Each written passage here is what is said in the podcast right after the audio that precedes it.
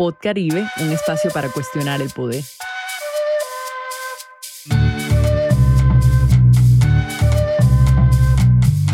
Ser un ciudadano pleno significa participar tanto en la dirección de la propia vida como en la definición de algunos de sus parámetros generales. Significa tener conciencia de que se actúa en y para un mundo compartido con otros y de que nuestras respectivas identidades individuales se relacionan y se crean mutuamente. Pod Caribe, un espacio para cuestionar el poder.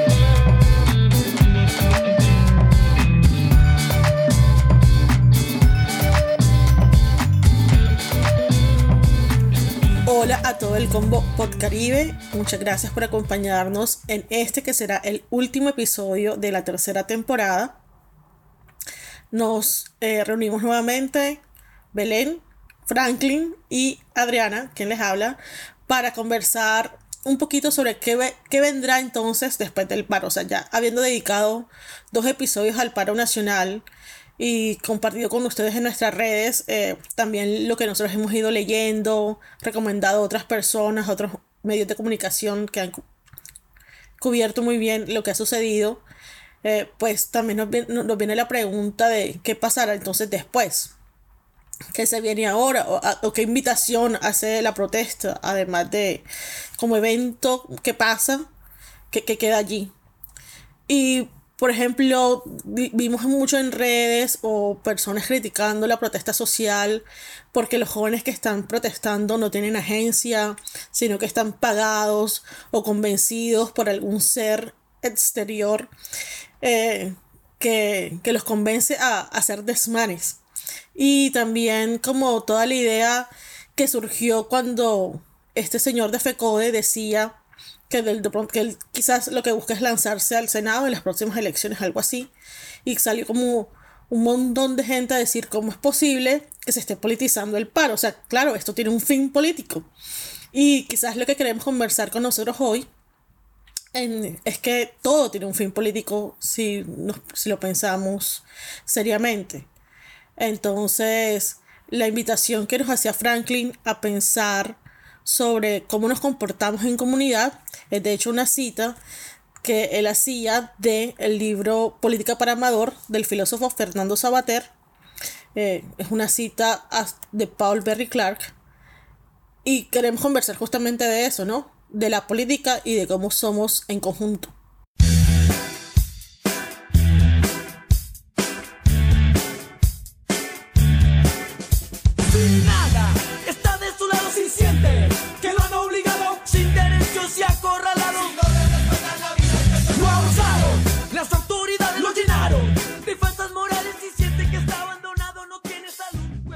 Entonces, para empezar, si queremos hablar de cómo somos políticos, yo creo que es importante definir qué estamos entendiendo por política para como, como primer punto de partida.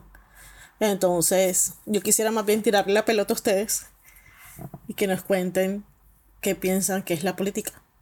A mí, una de las definiciones de política que a nosotros y nosotras que, estudiamos ciencia política nos dan en un principio es que uno tiene como definirla en tres partes. En primer lugar, uno puede hablar como, bueno, y Adriana, tú sabrás también, y, Belén también, como que uno divide entre, y se usa las palabras en inglés porque en inglés son como un poco más específicos, y está politics, que es como el, el, el acto de eh, ejercer política en la vida diaria, en lo cotidiano, que pasa por el diálogo, que pasa por la negociación, que pasa por eh, la argumentación y la discusión de ideas alrededor de un cierto punto que afecta la, agenda política. Eh, un segundo punto que es policy, que se refiere particularmente a las acciones de un gobierno, que se refiere en español sería como políticas públicas, que eh, tienen un efecto directo sobre la sociedad, sobre el colectivo en, diferentes ámbitos, pueden ser en la salud, en la educación, tienen un, es una acción directamente del gobierno en representación del Estado. Y está politi que es referido ya al grupo político, al, al cuerpo político, al colectivo que actúa y que puede tener acciones colectivas en pro o buscando un determinado objetivo o objetivos en general, pero en términos generales eh, estas tres definiciones nos dan un, un, poco, me parece a mí, de, de complejidad al tema de, que, de qué es la política y esto es solo una perspectiva. Eh, ustedes, Belén, de pronto tendrá como otra perspectiva al respecto. Pues más que otra, o sea, sí, porque de alguna manera desde donde se mire un poco se, se ven cosas diferentes y así como tú dices, bueno, cuando uno desde la ciencia política lo analiza, entonces le dicen ciertas cosas, a uno cuando lo ve desde la antropología le dicen, bueno, por un lado eh, la política son los movimientos políticos, sus ideologías, ¿no? En las distintas sociedades, no solamente en una, que también a veces uno tiene como una mirada solo como de dónde está, y ahí es donde trata de entender lo que es político.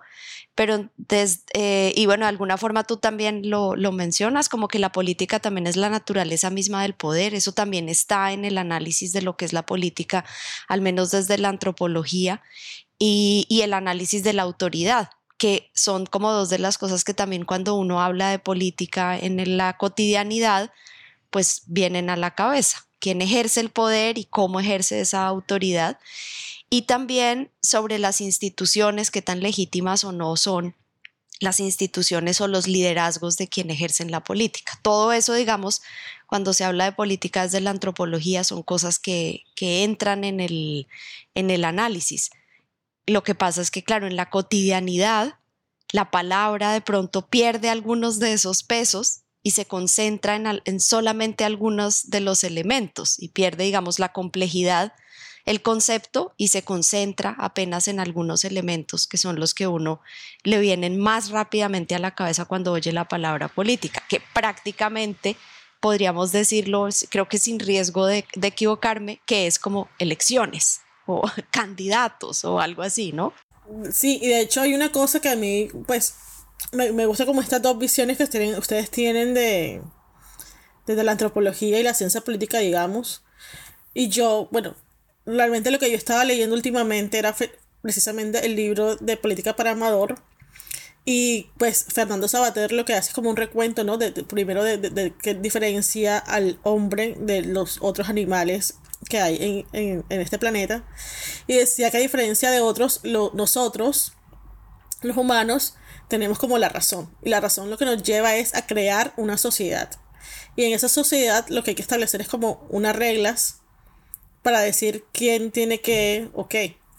Y él resume la política como el conjunto de las razones para obedecer y de las razones para sublevarse.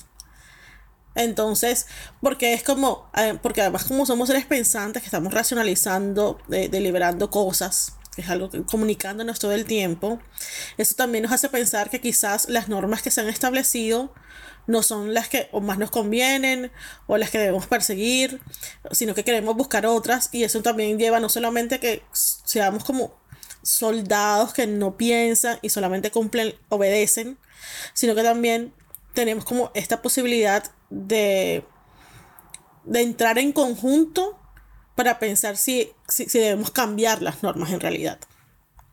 Y eso también me lleva a algo que también andaba leyendo, que es una autora que se llama Ana Sojo. Y quiero terminar esta sección como con lo que ella decía, que es eh, que la política es el arte de la construcción de lo social.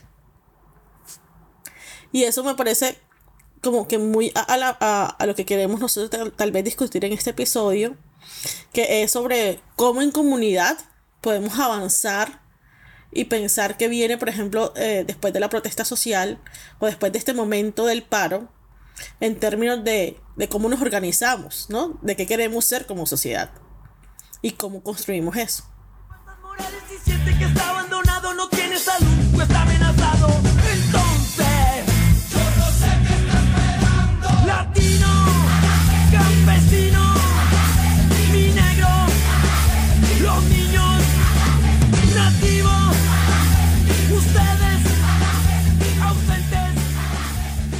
Y para hablar de cómo construimos comúnmente una nueva sociedad o mejoramos nuestra sociedad, ah, se viene a la mente como un concepto que ha sido bastante vilipendiado, gracias Belén, por por muchísima gente, tal vez incluidos nosotros, que es la participación política. Entonces, si ya tenemos como una idea de qué es la política, sería entonces preguntarnos qué es la participación. Sobre la participación, eh, la RAE tiene una definición con la cual podemos trabajar en este episodio que, eh, que nos lleva, bueno, primero al, al verbo en infinitivo, participar, que se refiere primeramente a tomar parte en algo, a recibir una parte de algo, a dar parte, informar, noticiar o comunicar, o a compartir, tener las mismas opiniones, ideas que otra persona. Yo creo que con esa definición podemos quizá iniciar a, a, discutir el tema de eh, la participación, agregándola además pues el rótulo de, de política. Es muy raro porque además yo creo que en Colombia, que somos como un país eh, que, se, como se le dice, fetichista legalmente, es decir, nosotros tenemos como una propulsión a siempre pensar los temas en qué dice la Constitución, qué dice la ley.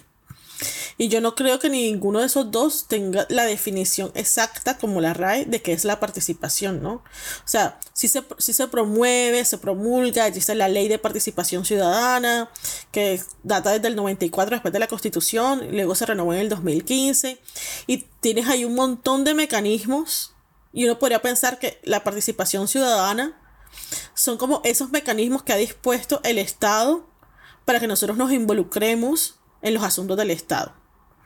Entonces la Constitución nos llama a ser partícipes de la construcción de las políticas públicas, como hacía la explicación antes eh, Franklin, pero también nos llama, por ejemplo, al control social, ¿no? Y ese control social, a mi manera de ver, es una forma también de participar. Entonces, la rendición de cuentas, por eso en la ley 1757 termina siendo un mecanismo de participación ciudadana pero quizás tal vez eso nos ha llevado también como a una simplicidad y porque yo hablaba de que se ha vilipendiado. Porque entonces como que todo es participación y nada es participación. Porque la protesta nos ha mostrado eso, ¿no? O sea, nosotros tenemos la retarila de, de mecanismos, de instituciones, pero no, no están funcionando. Entonces la gente se ve abocada a ejercer la protesta para una forma de ser escuchada y participar de la política, de las decisiones que se toman para construirnos como sociedad. Ahí realmente lo primero que se me viene a la cabeza incluso es como de los más recientes hechos esta decisión como por decreto de que además ahora la protesta solamente puede ser como en cierta, o sea, solamente es eh, legítima si tiene ciertas características asignadas, casi que eso a partir de un decreto, ¿no? Eh, y pienso un poco como en ese, en, en, la asignación del rol a la ciudadanía, que la participación no necesariamente, o sea, no solo pasa por la decisión ciudadana de participar, sino que también a veces hay desde el poder como esta decisión de asignar un rol a la ciudadanía algunas veces para legitimar y otras veces simplemente para seguir un poco haciendo lo que viene haciendo aunque sea ilegítimo su, su accionar. Entonces, no sé, por ejemplo, la participación manipulada de tener a un montón de personas, no sé, en esta cosa que hace la alcaldía y entonces tenemos un montón de personas, luego las fotos salen como que hicimos una gran reunión en la que había muchas personas participando, pero pues realmente las personas estaban ahí eh, decorativamente. Y, y a partir de una cosa como manipulada. Y luego esta otra que es como nosotros definimos qué es lo que sí es o lo que no es protestar y entonces todo esto que ustedes llevan haciendo un mes, por decreto, se decide que, es, que no es constitucional. Entonces se puede castigar como si fuera un delito y de alguna manera se legitima, eh, no, no digo frente a la ciudadanía, pero se intenta legitimar las acciones exageradas de uso de la fuerza, por ejemplo, a partir de una definición que, que, determina que esto que ustedes estaban haciendo no era una protesta pacífica y entonces por lo tanto la fuerza pública podía actuar de cierta manera. Me salí un poquito del tema de la participación porque como también lo que nos preocupa, digamos, en el capítulo es hablar de después del paro qué, ¿no? Entonces, e, ese ejemplo que me parece como muy dramático de, de, la última semana en términos de seguir en, esa intención de deslegitimar un espacio ciudadano de diálogo o de al menos de intento de diálogo eh, alrededor de cosas que no están funcionando y que entre otras cosas no están funcionando porque no existen escenarios reales de participación para que funcione. Entonces, como una bola que da un poco la vuelta, porque realmente si hubiera otros escenarios de participación, probablemente algunas de las cosas no llegarían a la manifestación pública en la calle o, a la, o al paro a estos escenarios porque se dialogarían en otros lugares. Al no existir esos espacios, además, haber como una como intención constante de deslegitimar la participación del otro, de silenciar al que es opositor, de decir que solo sirve si protesta contra el que a mí no me gusta, pero si protesta contra mí, entonces ahí ya no funciona.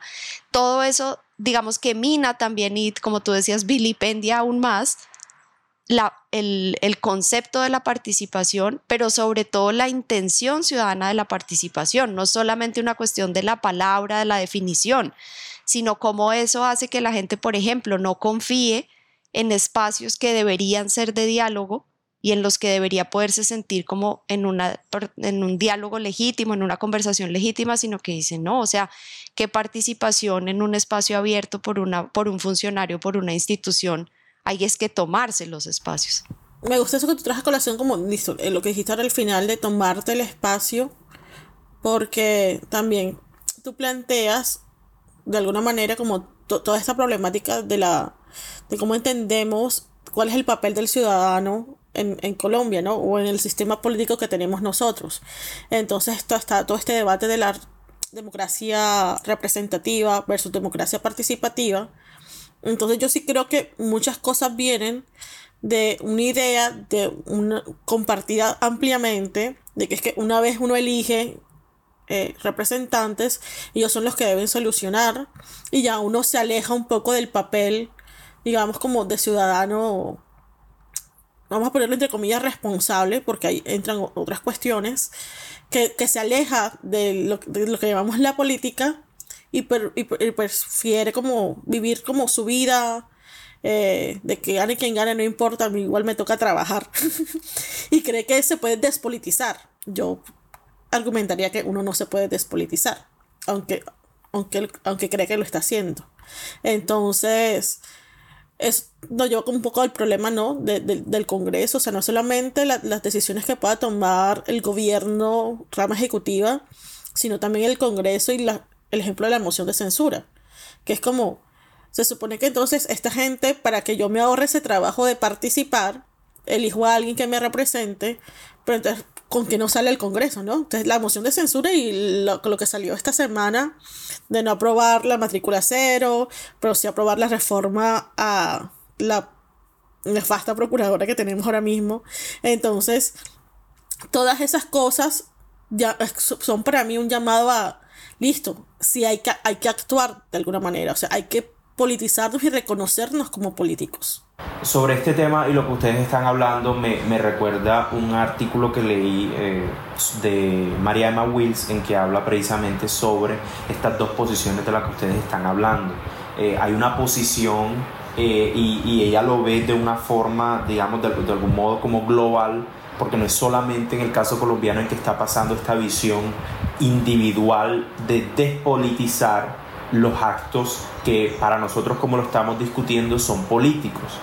Eh, precisamente esta posición de ver los actos de protesta, los, eh, estas formas de participación política como políticas, están casi que diametralmente opuestos a otra visión que Mariana Wills también la, la, llama como una visión un poco eh, eh, que viene precisamente de, de, de, Trump, por ejemplo, en la cual, por ejemplo, las protestas de Black Lives Matter no son protestas, digamos, con un trasfondo político, sino que son gente de algún modo este, criminales que están aprovechándose del sistema para hacer ciertas cosas, que ya las acciones que se han tomado para favorecer a las personas eh, se han hecho, lo que tienen que hacer es acogerse a las vías legales que tenemos, etcétera, lo cual recuerda mucho precisamente al caso colombiano en el que se está diciendo oficialmente desde el gobierno como miren, hay, hay mecanismos de participación, hay formas por las cuales ustedes lo pueden hacer, eh, esas no son las formas, que son la, la otra forma eh, de ver la cuestión. Y, estas dos posiciones diametralmente opuestas eh, se ven también en lucha precisamente en la forma en que, en que el gobierno está asumiendo el, tema del paro. No se está viendo una vez más, ya lo vimos en el, en el episodio pasado, no como algo político, ya ustedes lo han dicho, sino que es algo eh, de algún modo entre comillas aislado, no reconocido por, y, no, y no legitimado. Entonces yo veo en, lo que ustedes dos eh, han dicho precisamente como estas dos posiciones eh, que quizá no, no, están reconciliadas, pero que de algún modo también son como una discusión eh, antigua con nuevos matices, con nuevas complejidades y sobre las cuales quizá no tenemos o no, hemos creado aún las formas de resolver este tipo de, de contradicciones.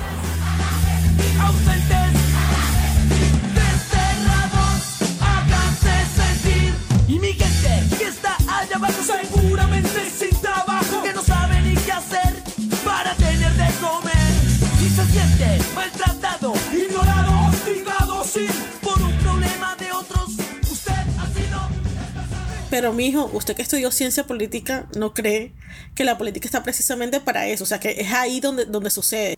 Que la política es precisamente elegir a alguien, votar. No estudiaste ciencia política para ser candidato. Quiere ser nuestro próximo alcalde.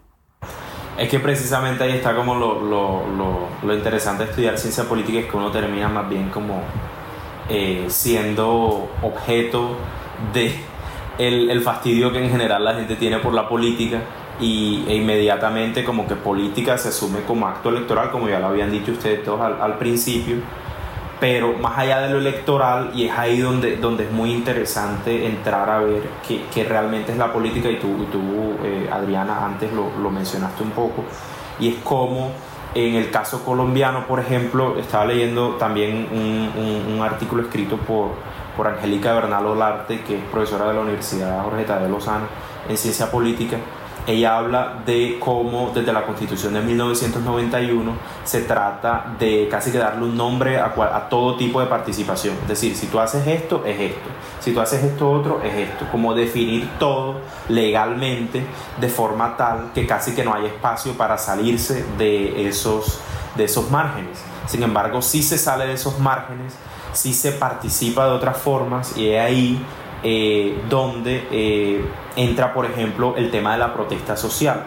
Más allá de los mecanismos legales, eh, oficiales que se han establecido desde el Estado, en muchos casos la protesta social con los diferentes modos de acción se ha convertido en una de las formas de las personas de mostrar, mostrarse a favor o en contra, generalmente en contra de diferentes de diferentes acciones del Estado o incluso de empresas privadas. Entonces, hay unos datos muy interesantes eh, traídos por eh, Foro que analiza a partir de la base de datos de movilizaciones sociales del CINEP el tema de manifestaciones sociales entre 2003 y 2018.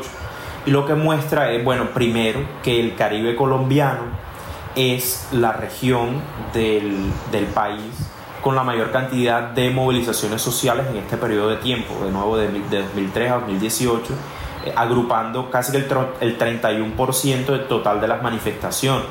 Está de tercera el Pacífico, pero de algún modo, digamos, tanto el Caribe como el Pacífico somos las regiones del país quizá con más problemas particulares, tanto de eh, acceso a servicios públicos, de derechos humanos, de condiciones de vida digna, entre otras.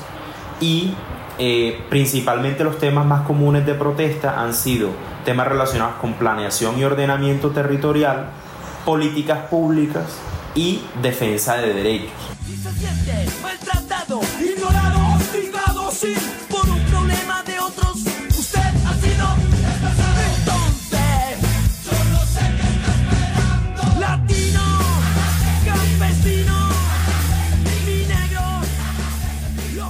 Queremos hablar es que viene después también del paro, es, también un poco protestar la política. Es decir, eh, cómo salimos nosotros como de esa disyuntiva de que entonces o la política es los, los mecanismos de, formales de participación, digamos el cabildo abierto, la revocatoria de mandato, etcétera, o es la protesta. O sea, como que si fuesen, como si fuesen antagónicos, como, como si ambas cosas eh, o ambas categorías no fuesen participación política, que lo son. Entonces, eh, me gustaba mucho algo que tú decías que era como la política al margen. Eh, y como que, ¿dónde dibuja uno ese margen? ¿Quién define el margen? y para eso de pronto no es tanto las leyes lo que nos ayudan como lo, nos podrían ayudar la sociología o la filosofía etcétera. Entonces, quizás aquí la antropóloga, vamos a sacar los títulos, también nos pueda como ayudar a, ver eso. Bueno, creo que no es realmente nada fácil como mm, definir el camino. Creo que de hecho en, en, algunos capítulos nosotros también lo hemos hablado alrededor de quién tiene ahora como la posibilidad de convertirse en el sujeto político, por llamarlo de alguna manera, que determine por dónde se puede seguir. Eh, a mí me parece que es, esa, es, es una cosa que es interesante del momento, la redefinición de ese sujeto, porque de alguna forma quienes, como dice Franklin, siempre eh, quienes han liderado gran pues en gran parte las movilizaciones del último mes y medio son personas jóvenes, muy jóvenes en algunos casos, sea, más, abajo de los 20 incluso, no tan cerca de la adultez, sino más cerca del, del, otro momento de la etario.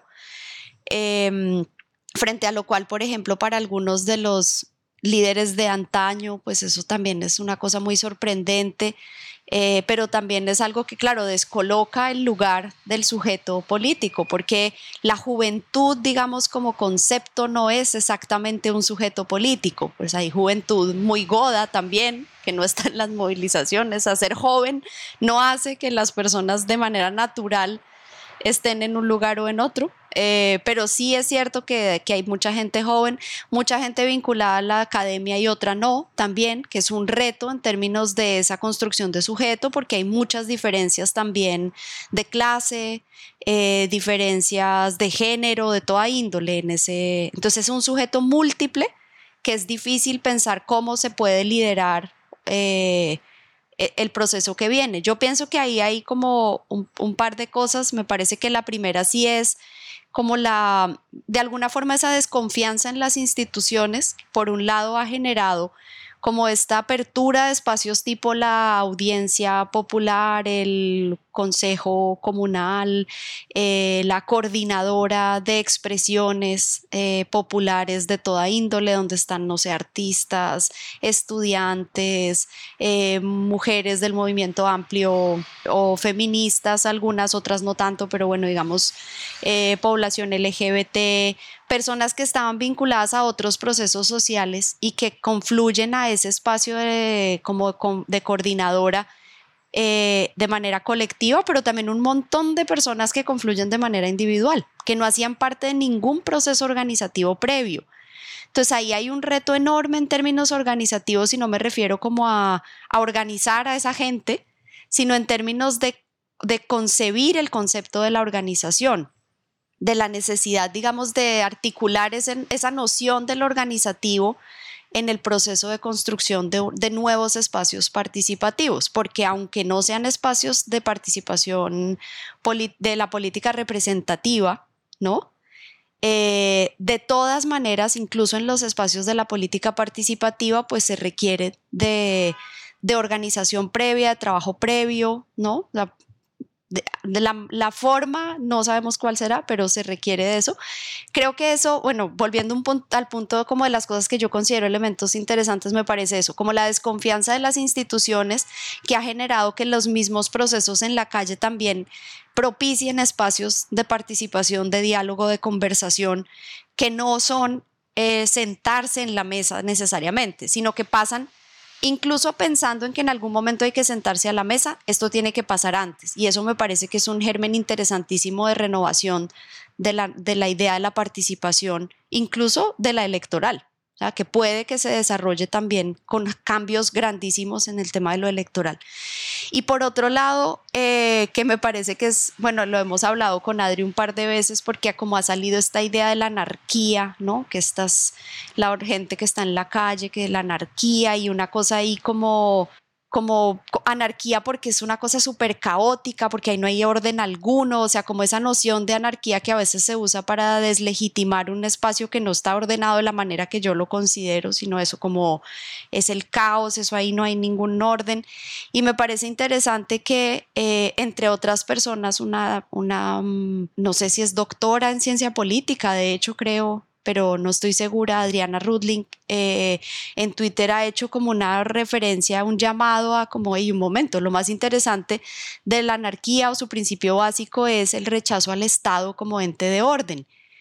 Y, y a mí me parece que en ese sentido sí tendría razón el presidente de decir que hay islas de anarquía, porque en la calle sí hay un germen de como incomodidad con el orden impuesto por el Estado que no necesariamente se va a transformar en, una, en, una, en un estado anárquico, o sea, en una situación anárquica posterior que no, de ausencia de Estado, eso no lo sé, pero sí me parece interesante en términos de cuestionar ese lugar como tan imponente del Estado, como el único que toma las decisiones.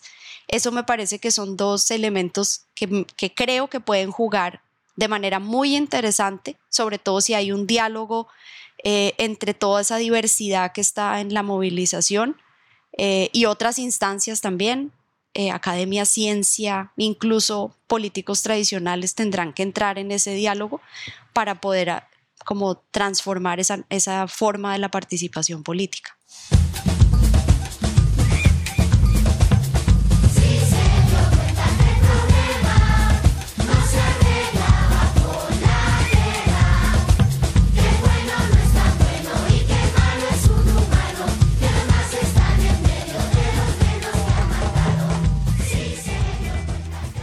En la sección anterior, Belén, creo que tú traías a colación como dos cosas muy importantes para mí, especial para este episodio.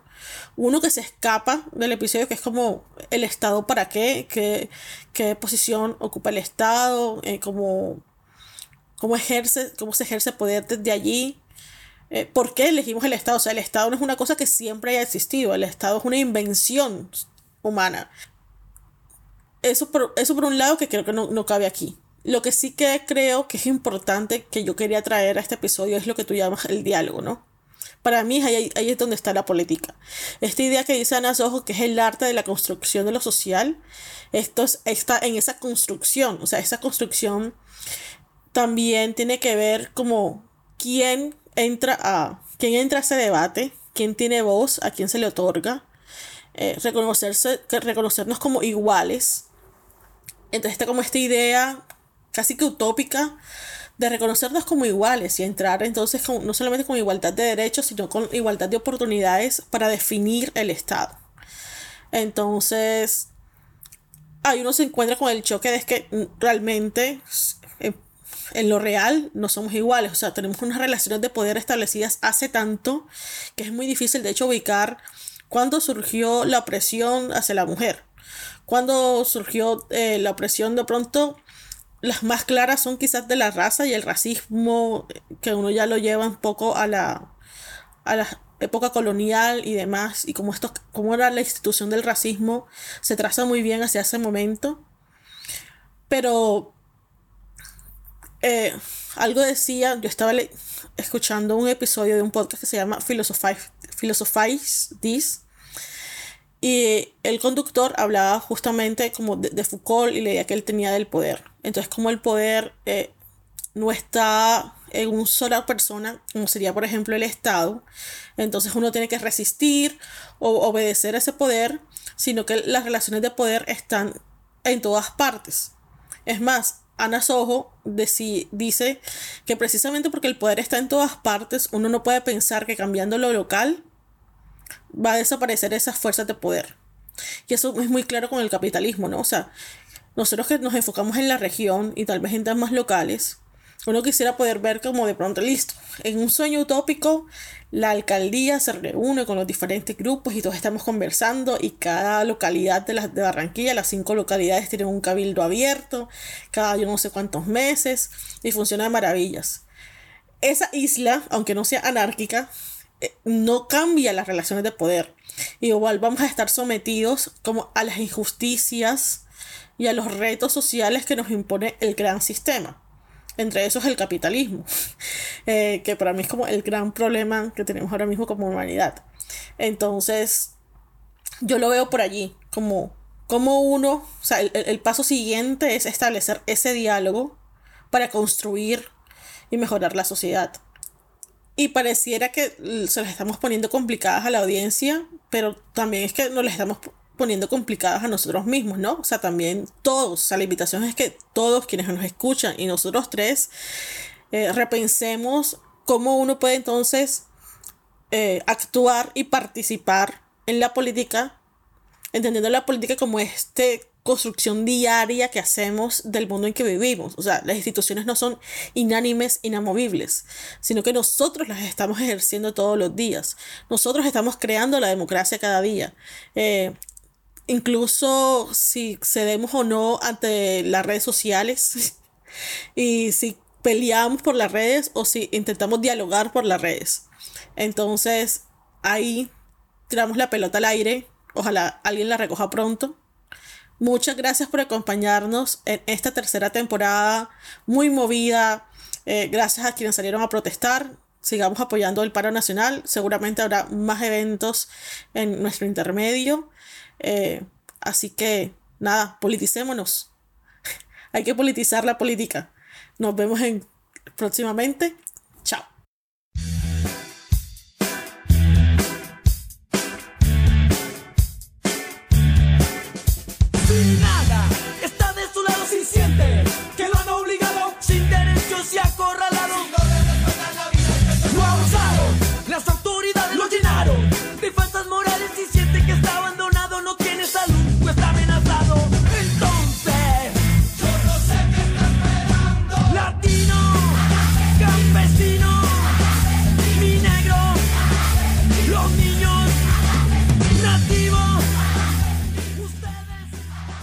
Este capítulo fue grabado el 20 de junio de 2021 desde Barranquilla y Birmingham.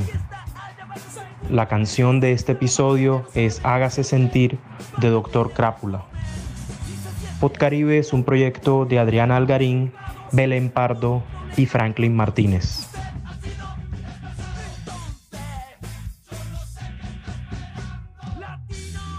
Pod Caribe, un espacio para cuestionar el poder. Los niños.